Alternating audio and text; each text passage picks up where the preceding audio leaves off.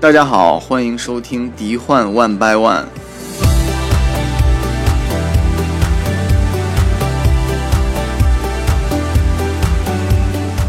这是我们最新的一个尝试，就是想做一个播客节目。啊、然后今天请到了我们字幕组里面最具网红潜质的啊、两位成员，树叶和瑞瑞。嗨，大家我好们。一起来掰扯掰扯二零一九年，呃，我们比较难忘的一些迪士尼的和迪幻的一些回忆啊、然后呢，一起来呃展望一下二零二零年我们最期待什么东西。好的，那就开始吧。那个树叶，你你是一个很很会掰扯的人，没有没有过奖过奖。要不然你先说啊。二零一九年里面，你对于呃，在这个迪幻的一些经历，包括你对于迪士尼的一些啊、这个体验，有没有哪些比较难忘的？OK，没问题。那我就大概说一下，我觉得我比较喜欢的几个作品，其实在今年都走向了终章，就是都准准备要完结了。其中一个就是我一直在带的这个动画作品，就是从进组我记得第一个就在做它，然后一直做到它完结，现在就是这个呃 Steven Universe 宇宙小子。我想必大家也都不陌生哈，因为瑞瑞也是进组就在有在做这个东西。对我我记得特别清楚，就是很搞笑。我刚进来的时候好像做的是第三季的第六集，然后九个月以后，他们来问我你第三季第六集做了吗？然后这一年就没有动过，然后我们又重新从第三季第六集开始。哇塞，为什么会这样？因为我们那个中间应该是因为缺了很多人，然后就搁置了一段时间。所以，对，嗨，大家对不起，我们拖更这件事情对不起。但是，但是，但是，虽然我们剧集拖更了，我们的那个大电影，就是那个宇宙小子大电影，还是非常如期的和大家见面。当时我和我和板栗啊，我们两个人就是疯狂的赶那个校对，最后还是比较及时的。嗯，把这给做出来了。这个也是我其实自己挺喜欢的一个作品吧。它作为这个系列，它虽然不是说最终章，但是是嗯倒数第二吧。就是因为它之后还有一季嘛，就是《宇宙小子未来》有一个单独的剧集，它在这个剧集前面稍微给大家总结了一下，嗯，前面的五季都发生了什么呀？然后呃，这些人都怎么样了？这个东西，我还是挺高兴去做它，挺高兴去看到的。OK，啊、还有其他的吗？然后的话，我自己就是因为我个人是迪士尼这个《星球大战》系列的粉丝，然后我其实看的不不太早，很比起很多那种呃说自己是原教主、原教旨粉的那种星战粉，我其实是从新的开始看的，我是从《原力觉醒》开始才看星战，所以我其实对新的三部曲有非常高的这个一个兴趣，嗯。也非常喜欢你们对于新角色的塑造，但是这个，嗯，说到这儿就不得不说，我上星期去和老大去看这个首映啊，《星球大战九》，嗯，这个最后的天行者，天行者崛起，对，对不起，记错了。然后因为他们名字都太像了，上一部是这个《最后的绝地》，这次我总觉得之前我妈问我这部叫什么，我说这个叫《最后的天行者》吧，就他们取的名字都太像了，其实还是不太如我所愿吧。因为我能看出他们其实在中间做了很多的那个。嗯，纠结就是他在每一步之间对于角色的定位其实是发生很大的变化的。嗯，这个我觉得作为一个连贯的作品，因为他们是想做一个就是 saga 这种一个长篇嘛，其实是不是很有利的？尤其是对于观众来说，就他们在看的时候会很很疑惑，就是这个角色他到底是来干嘛的？他在每一部里面起到的目的有点不太一样，就是这个连贯性上我有在质疑，可能也是因为换导演的关系。对，我可以就是给大家说一下，就是我跟树叶啊，我好像没有介绍我自己是谁，对吧？对对对，你没介啊绍，神秘人，我就是他们口中的老大，但是我其实完全没有这个一个老大应有的样子，因为我已经快管不住这帮人了，你知道吧？就 嗯挺，好的，我觉得。哎，所以大家应该叫我什么呢？嗯，我我不知道大家应该应该把我的我也名字记成我也不知道你的那个英文名该怎么叫，反正我背对也无法都是老大。你干脆大家叫我 Teddy 吧。哦 天呐，之前对一诺管你叫 Teddy，对对对对对，可以可以，我觉得这是一个很亲切的名字，我可以接受。嗯，对行吧。呃，星战九的那一场，我是跟舒叶一起去看的，然后他在现场真的是极其投入，然后随着这个剧情的发展，可以看出他的情绪非常之不稳定。呃，而且树叶最后看看完的时候是久久的坐在座位上起不来，然后这个我我就赶紧说，那那你既然不起来，我就先出去吧，你你得跟着我我出去记得。他那时候好像是发了微博还是朋友圈，然后就吐槽了。我我连着发了十几条微博在讲《星球大战九》，他出了电影院门的时候，他说他他好像做了一个梦一样，他都没醒，他用头在撞墙，就是那个场面，我当时已经不知所措了，你知道吗？就别人来问我去看《星球大战》吗？我都跟他们说，我有一个朋友，他就特别喜欢这个，但他看完以后好像不行了，我们还是别去看了吧。你做的是对的，给你鼓鼓掌，你真的很棒。我出来之后，我就觉得，我要么是做了一个梦还没醒，要么就是这这埃布拉姆斯拿着刀在我心上挖了一个洞，留下一个开罗人形状的一个窟窿。开罗人他变成蝴蝶飞走了。对你刚才说，我才知道原来你是从新三部曲才开始看的。对我小时候，所以你是先看的其实没有看过，很多人小时候就在看。我小时候其实不知道为什么没有看过《星球大战》。OK，所以就是你看了新三部曲，然后又回去看了呃老的那六部是吗？。对对对，我是看完《原力觉醒》我才回去补的所有的那些老的东西。那你觉得就是这个新三部曲跟就是迪士尼接手之后的《星球大战》跟以前的《星球大战》还是一个味儿吗？嗯，因为我是先，我觉得我有点先入为主了吧，所以我其实对于嗯《原力觉醒》那个气氛、那个基调，我是非常喜欢的。但是我同时也很喜欢老的那个，就你像是七八十年代的时候，他们那种科幻片特有的那种味道，我其实也对那个非常。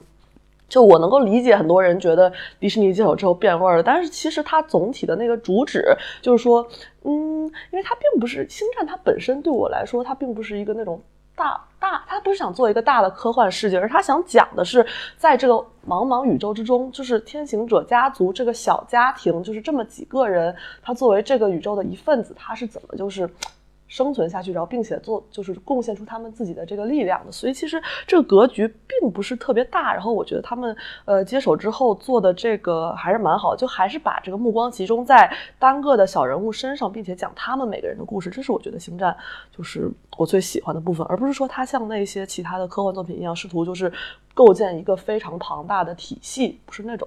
我知道，其实树叶很想骂人，但是他哎，我忍住了，我真的，我才我不会在这种节目里面骂人的。如果想骂人，想看想看我骂星战，请移步我的微博，啊，那树叶的微博现在叫丢人树叶。丢人树叶，啊丢人树叶啊，为什么要在这儿说而且其实我最想吐槽的，并不是说他，嗯的一些就是逻辑上的大问题，而是一些细节他自己没有就做这个持续性，他细节没有自己做在做持续性。比如说，我们都知道啊，就是一个彩蛋吧，算是。我觉得大家现在应该也都看了《星战九》了，我就直接说了，因为阿索卡嘛，就像我们那个迪幻之前有在做那个《异军崛起》嘛，就是阿索卡塔诺这个人物大家都非常的喜欢，然后导演也说了，如果你想要看到阿索卡的话，请。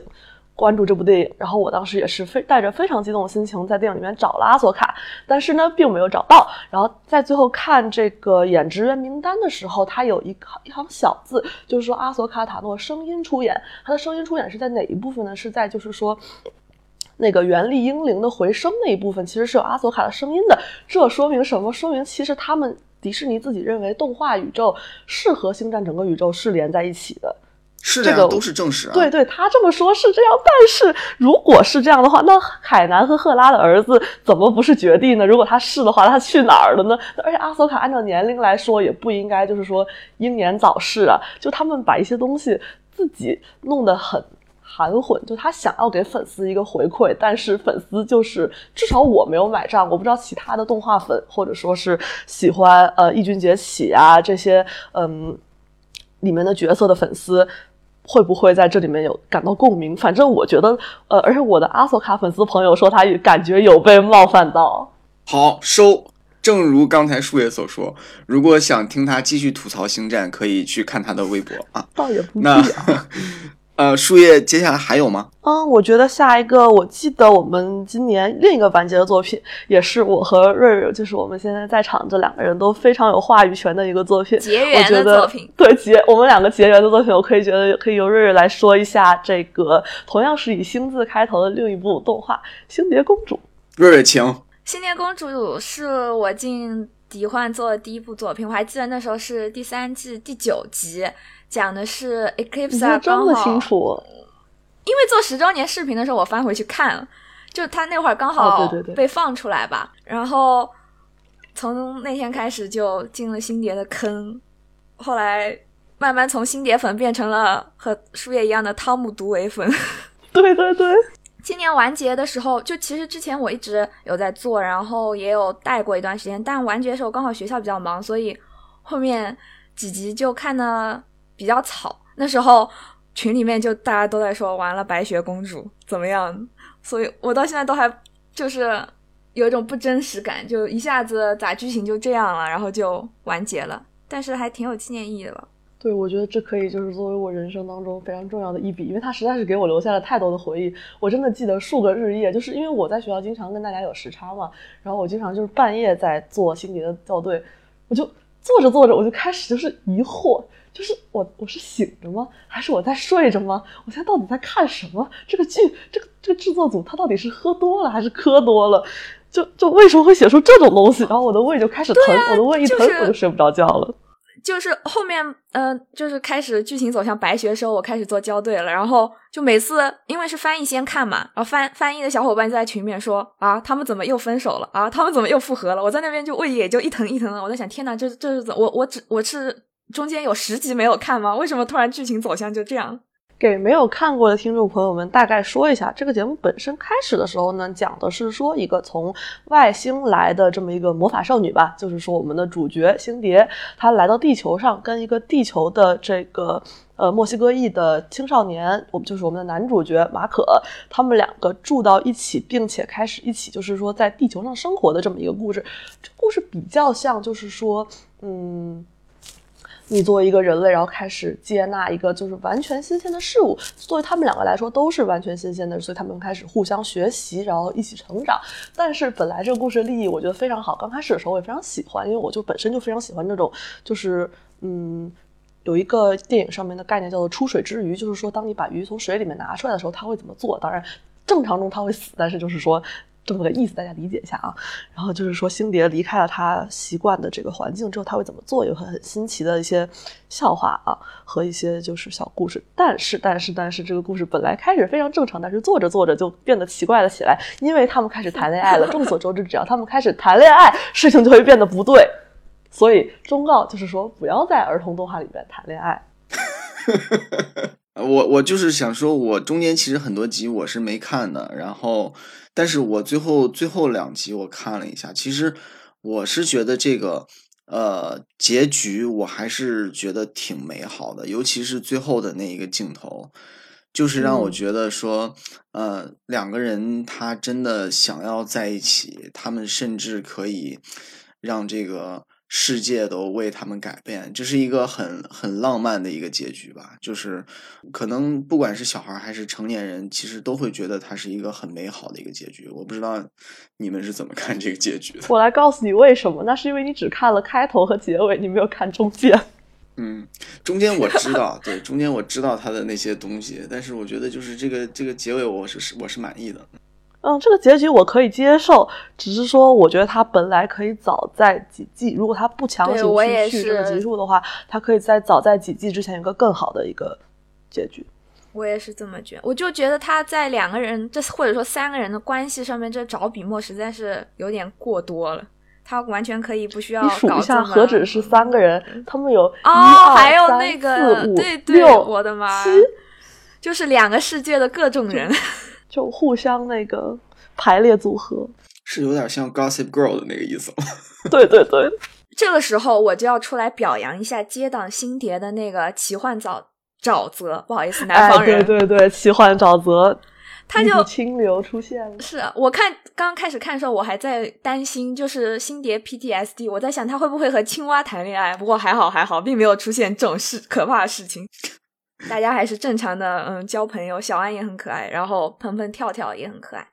不知道就是有没有没有看过，还没有看奇幻沼泽南方人再次扣一分的那个 观众朋友、听众朋友，呃，粉丝们，这反正这个故事大概就是讲一个叫做安的女孩，她是过生日那天吗？好像是吗？我啊，太不称职了。反正就那天她你就说是就行了。好的，她过生日的那天和她的另外两个小好闺蜜，在“好”字上面，我先打个问号。看过剧的同学大家就知道了，碰了一个盒子，她就被吸到了一个都是青蛙的世界里，然后在那里遇到了一家子跳爷爷、鹏鹏和泡泡。第一季最后几集放了一个大料，但是主要就是讲他们一群人冒险故事吧，挺轻松愉快的。反正到目前为止，我还是挺喜欢的。要要去看哦！这剧给我一个气氛的感觉，就是我又回到了最早接触迪幻看《怪诞小镇》的那个时候，就它是纯粹的给小孩子看那种轻松冒险的一些小故事，从里边你可以学到东西，可以感觉到温馨。我觉得其实这就够了。这个剧集的制作人是叫 Matt Braley，他也是之前呃《怪诞小镇》的一个一个。对对对，一个。我记得我那时候有写过一篇公众号，呃，可能八百年前吧，就是好像要简单介绍一下这个，呃，奇幻沼泽的主创和后面要放的那个猫头鹰魔法社的主创和怪诞小镇关系。大家如果不介意，可以去微信公众号考古。那么我们的微信公众号是？对对对，可以关注一下我们长期未更新的呃微信公众号，还是请大家。关注一下，因为我们有可能哪天有个人闲着没事儿了，他就会上去更新一篇。哇，真是非常吸引人的广告呢！听了之后，我都非常想关注呢。对对对，就是在微信呃里面搜索“迪幻”就行了，或者是 “ID Fun”。好，接下来我说一下我的吧，就是过去这一年，其实呃对我来讲，就是有关迪士尼的记忆还挺难忘的。因为我去了两回美国，就是，呃，五一的时候是第一次去美国，去的旧金山，然后当时去了，呃，华特迪士尼家族博物馆。对，它里面博物馆里面东西是挺多的，但是那还不是最震撼的，最震撼的还是我八月份去洛杉矶 Anaheim 参加那个 D23 Expo，当时也是跟树叶一起，然后特别感谢啊，树叶当时对我们几个人的。这个照顾款待全程的这个给我们当司机 啊，当导游。当时树叶刚刚考到驾照，贫瘠的车技差点害死了所有人。哎呀，开车开的太厉害了，特别快，特别稳，真的。你只要有他在，我们都特别放心。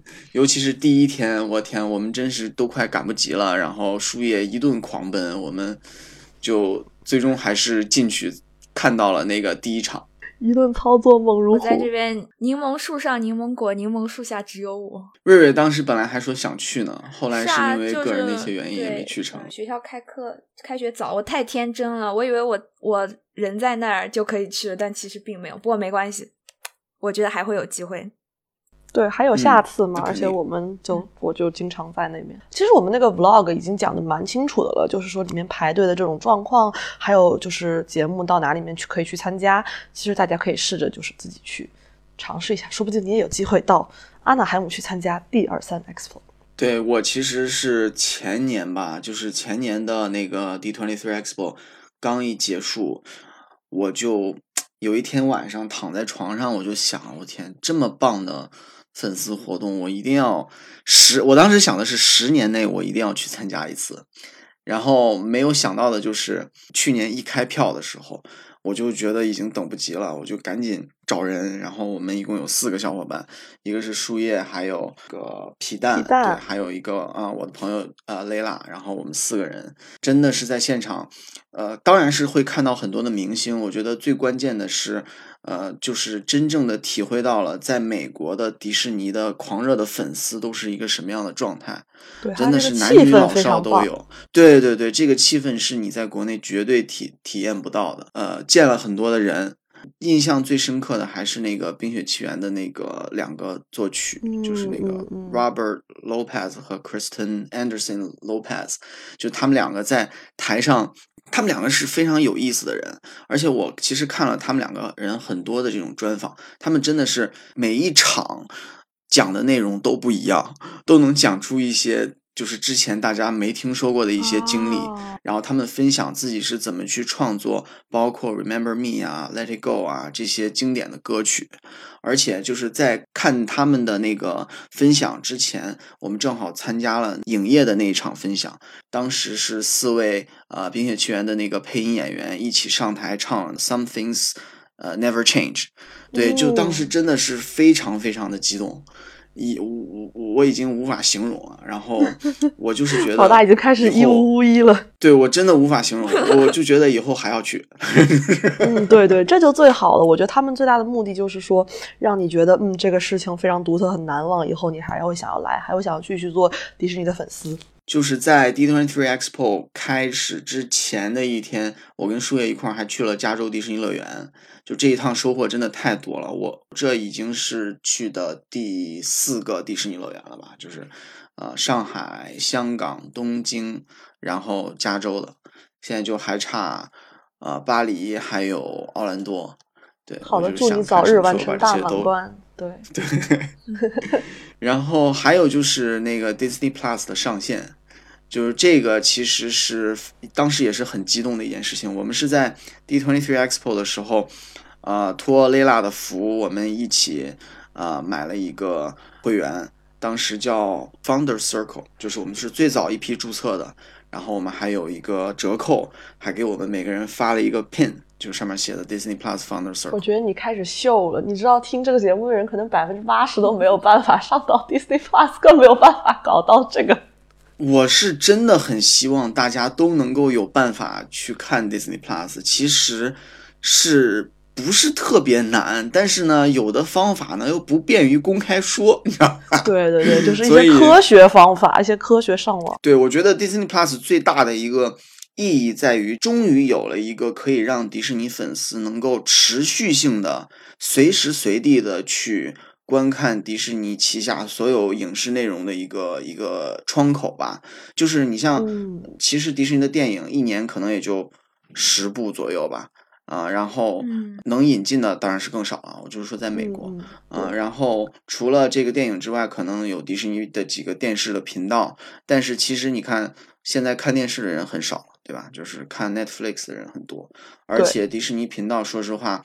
它还是一个主要针对比较年龄比较低的一些嗯小孩儿，呃看的。那么年纪比较大的一些迪士尼粉丝，他其实能看的内容就不是很多。然后有了这个之后，那真的是随时随地。而且现在迪士尼收购了这么多呃品牌之后，它旗下的内容是很丰富的。有这么一个偏库，我觉得一个月六点九九美元还是还真的是很值，真的是很值。对啊，六点九九买不了吃亏，买不了上当，其实也就是。你连一顿饭都吃不了，这一顿饭都比这个要多要贵一点，可能而且还能四个人共用，对，六个人吧，四个人，四个人，四个人，四个人是吧？同时十台设备，对对对，啊，对对对对对，这个是的。就像之前我如果想找很多迪士尼的以前小时候看过的老电影，我就到处去找，有的在 Netflix 上面会有，有的在。可能呼噜上面会有有的，在迪士尼自己的那个网站上面也会有，就很难把它们聚集到一起。现在有了这个流媒体之后呢，就是可以在一个地方直接看到所有的小茶和寇弟的顶级游轮生活。我不知道现在翻译是不是这样，反正我那时候看的时候叫这个。然后我打开 Disney Plus，它上面就有，然后超惊喜，感觉已经好多年没有看到过了，然后现在就突然找到了。对啊，迪士尼频道的基本上所有的呃片子它都有。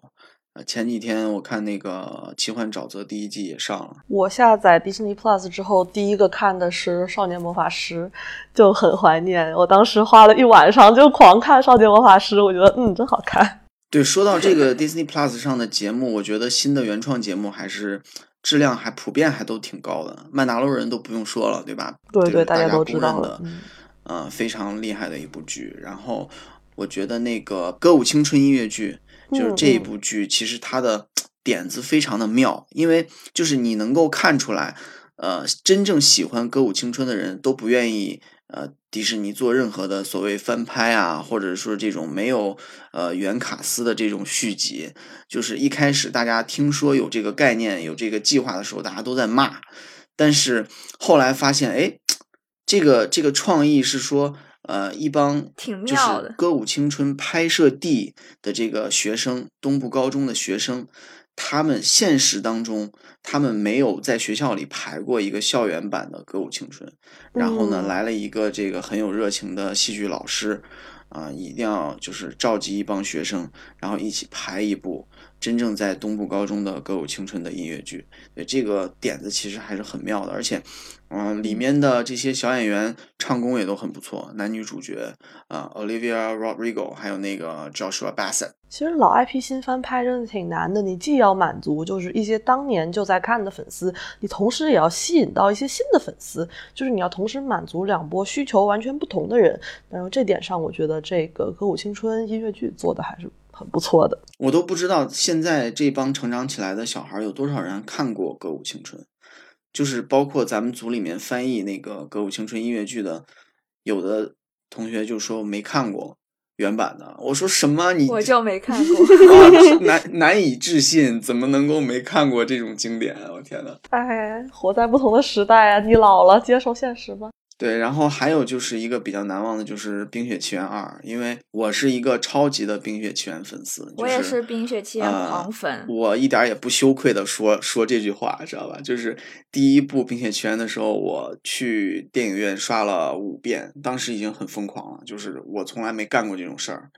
然后现在实在是因为工作呀、什么的太忙了，但是我这次还是抽时间去刷了四遍。当然，我会觉得，呃，第二部没有第一部那么惊喜吧，但是感觉这个情怀还是在，画面确实太美了，然后歌曲也很不错。对，而且这次我就是很意外，有一次刷第四遍的时候，呃，我当时看全北京只有一场那个 IMAX，我就买了。嗯然后我去了之后，发现是他们那个《冰雪奇缘》贴吧的人组织的一个粉丝的一个哦专场活动，哇对然后他们只是包了中间，就是那个影厅中间一部分的票，但是影院就答应说，OK，我可以给你排这一场 IMAX，然后其他的票你们是可以随便，就是大家都可以买的，所以我正好买到了那一场那一场。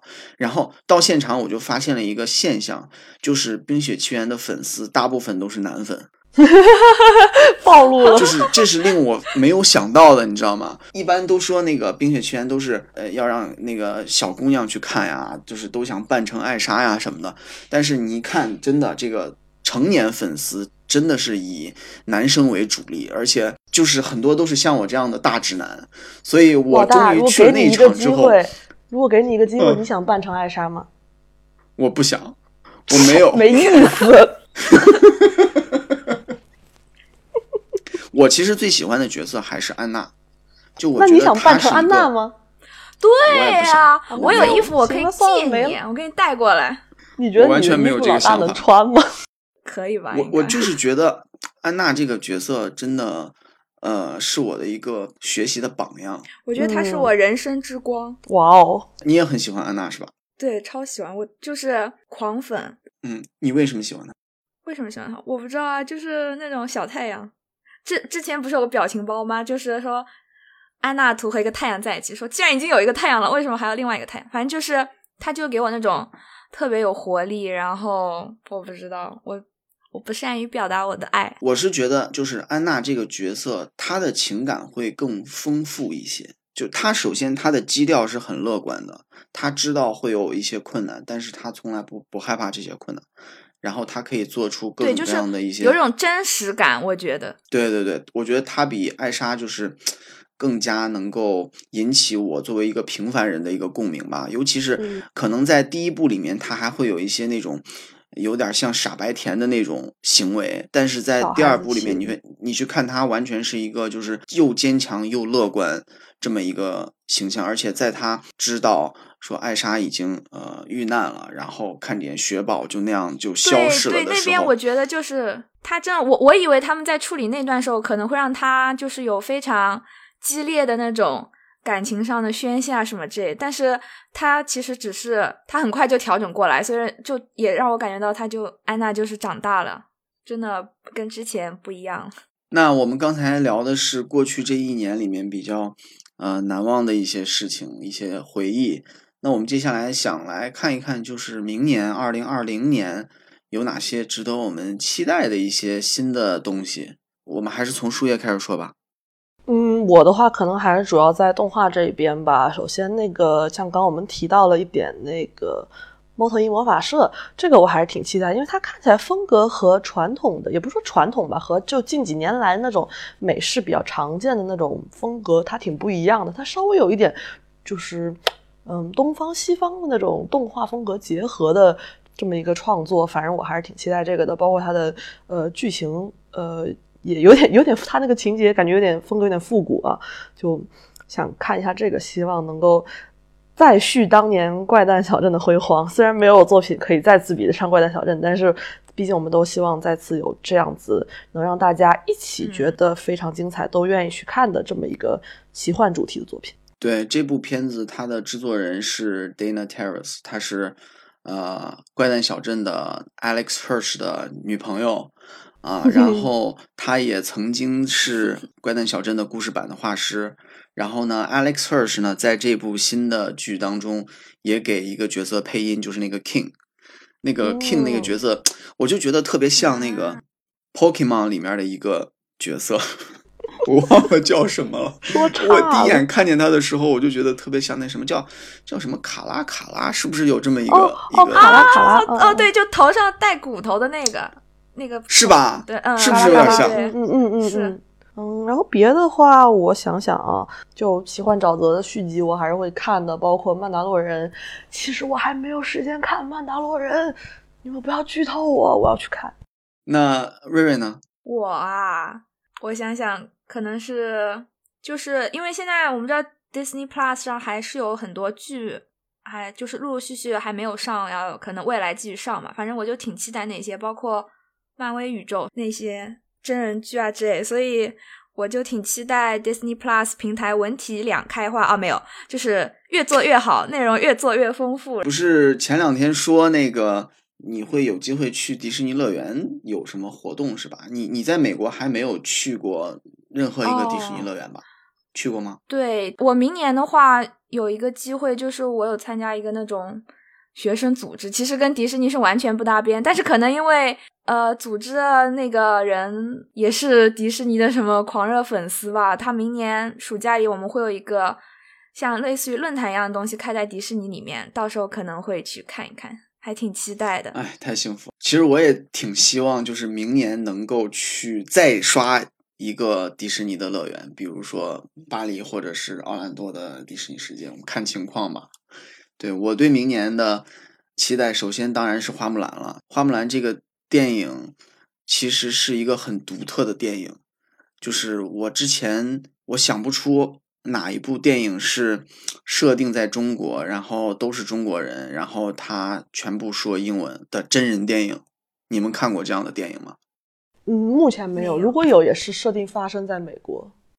我记着以前我听。就是看到过一个电影，是那个根据赛珍珠的一个小说，是是大地吗？还是还是哪一部小说改编的？是哪个？但里面是其实很多外国人扮成中国人演的。对，是的，美一帮美国人演中国人，然后说英文。就是我能够想到的，就是那样的一部片子，那都是都几十年代的老早的黑白片子了。然后今年其实。呃，早的时早些时候看的那个梦工厂的那个叫《雪人奇缘》嘛，嗯，那个是动画片了，那个是配音的，其实就是这这种片子还是不少的嘛。你你只要给一个中国的动画片去配一个音，它都是这个效果。但是就是你能够看出这种文化的这种交融的。这种感觉来，甚至会有一种架空世界的这种感觉，就是感觉很很奇妙。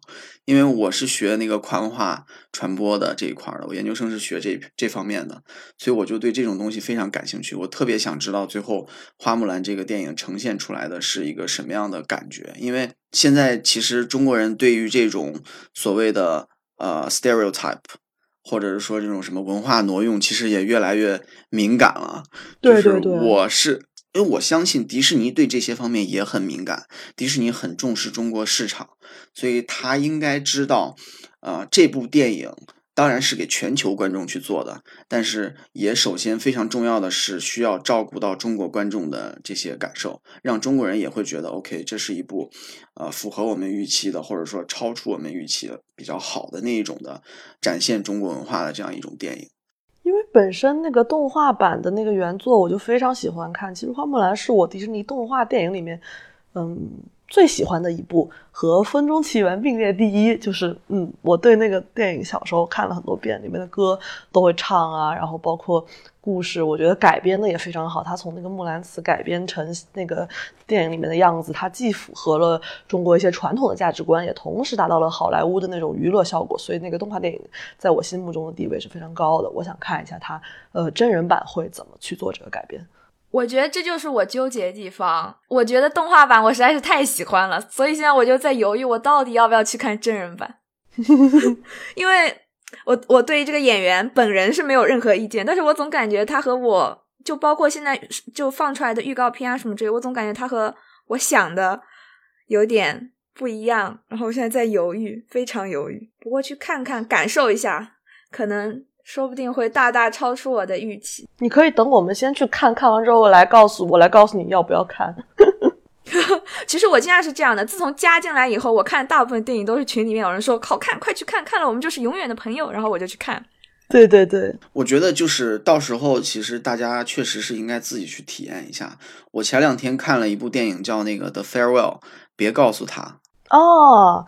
奥卡菲娜，这个马上也要在国内上映。对这个电影，它其实就是一个发生在中国的故事啊。然后呢，它是由一些美国演员参演的，美籍华裔。对它的这个故事设定在长春，然后呢，里面的那个呃所谓的奶奶，就是奥卡菲娜这个角色的奶奶，她得了绝症。这部电影你就能够看出，它是拍给美国人看的。然后美国人会觉得，呃，OK，这个电影很好，给他的评价很高。但是其实我看完之后，我能够感受到那种导演想集中的去把一些中西文化的差异，或者是说对于中国的一些，就是他认为中国的一些独有的特点，集中的展现在一部电影里。然后其实我我作为一个中国观众观众看完了之后，我只会对于他其中展现的那种亲情。所就是为之打动，但是其实对于里面所描绘的这个中国的环境也好，我觉得不是特别的真实，不是特别可信。就是我希望花木兰到时候能够避免这样的一种问题。另外就是比较期待的，就是那个《新成长的烦恼》Lizzie McGuire 的续集，对对对，这个是会在明年的，在会在 Disney Plus 上线。当时在 D23 Expo 的时候，真的是一个最大的惊喜，就突然那个很大的爆点，Hilary Duff 就上台了，然后说接下来有一部续集，然后还是他来演，就是我之前完全没有想到，因为这个真是我对于当时老大都疯了，这个真的是我对于。迪士尼的真人剧就是最美好的，也是最初的回忆吧，也是咱们字幕组就是做的第一部剧，所以我特别期待。而且最关键的是，他真的把那些原版里面的演员都找回来了，他的爸爸妈妈、弟弟，包括 Gordo，这个角色真是就是我磕的第一对 CP。我就跟你这么说，就是 Lizzie 跟 Gordo，对，就太美好了。就当时第一次看完，尤其是看完那个结局之后，我就坐在沙发里面瘫着，我就起不来，你知道吗？我就觉得这怎么能够这么美好？所以我特别期待。然后迷弟上线。总而言之，我觉得，嗯，二零一九年给我们留下了一些也有美好的，也有不美好的回忆。但是呢，同时我们对于明年有很多的期待，一起展望一个新的一年。我们也会努力给大家带来更好的节目，会吗？会吗？我希望吧，我希望我们这个播客能能多坚持多做几期，真的，嗯。我在这里先画一个问号，也许会的。我觉得今年我们真的就是，我觉得。整一年都挺有干劲，做了特别多东西。因为我不停在失业，做着做着好像就没有人来叫我了。因为有源源不断的有新伙伴加入，然后就开始接接班，然后就做的特别好。对，确实有一些新的成员加入之后，把我们整个气氛带起来了。说实话，我是真的就是有点那个力不从心的感觉。我确实现在工作也很忙啊，然后呢，我我是想尝试一些呃。就是新的内容形式呈现给大家的，就包括我们现在做这个播客也是一样。前两年年底的时候，我都会做一个视频的混剪，就是把过去一年迪士尼的影视的一些精彩的片段剪成一个呃连贯的一个有一些这个情绪起伏的这么一个视频，然后。说实话，我已经突破我自己了，你知道吗？就是我当时做完，我还觉得我天，我我我还挺了不起的。我花了一个周末，然后熬了几个晚上，我终于把这东西剪出来了。最后发现没有人看，没有人转，然后我即便加了那个抽奖什么的，然后也是效果不是特别好，然后其实挺失落的。也许这就是网络边缘人吧。所以就是说，我说今年算了，我不剪了，这个自取其辱。你 你发这个，我我鼓我鼓动我们家七大姑八大姨通通来转发这个播客。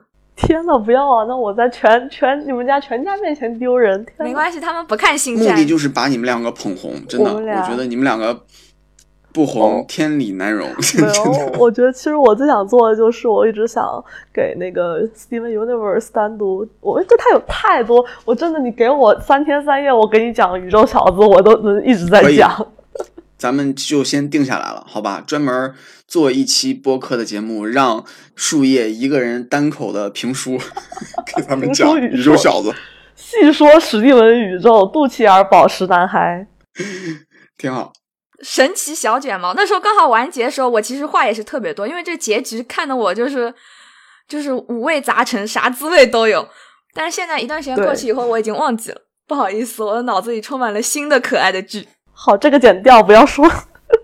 行，我们希望接下来还会呃做更多的播客节目，然后请到更多的呃，不管是我们迪幻的成员也好，还是我们能够请到的所谓嘉宾也好，啊，然后一期一期的做出来，跟大家分享我们的一些想法吧。那今天我们就先聊到这儿，时间也挺长，好的，听到这儿的人也不多了啊。嗯嗯，那我们就下期再见。谢谢大家，谢谢大家，再见，拜拜，谢谢各位，拜拜。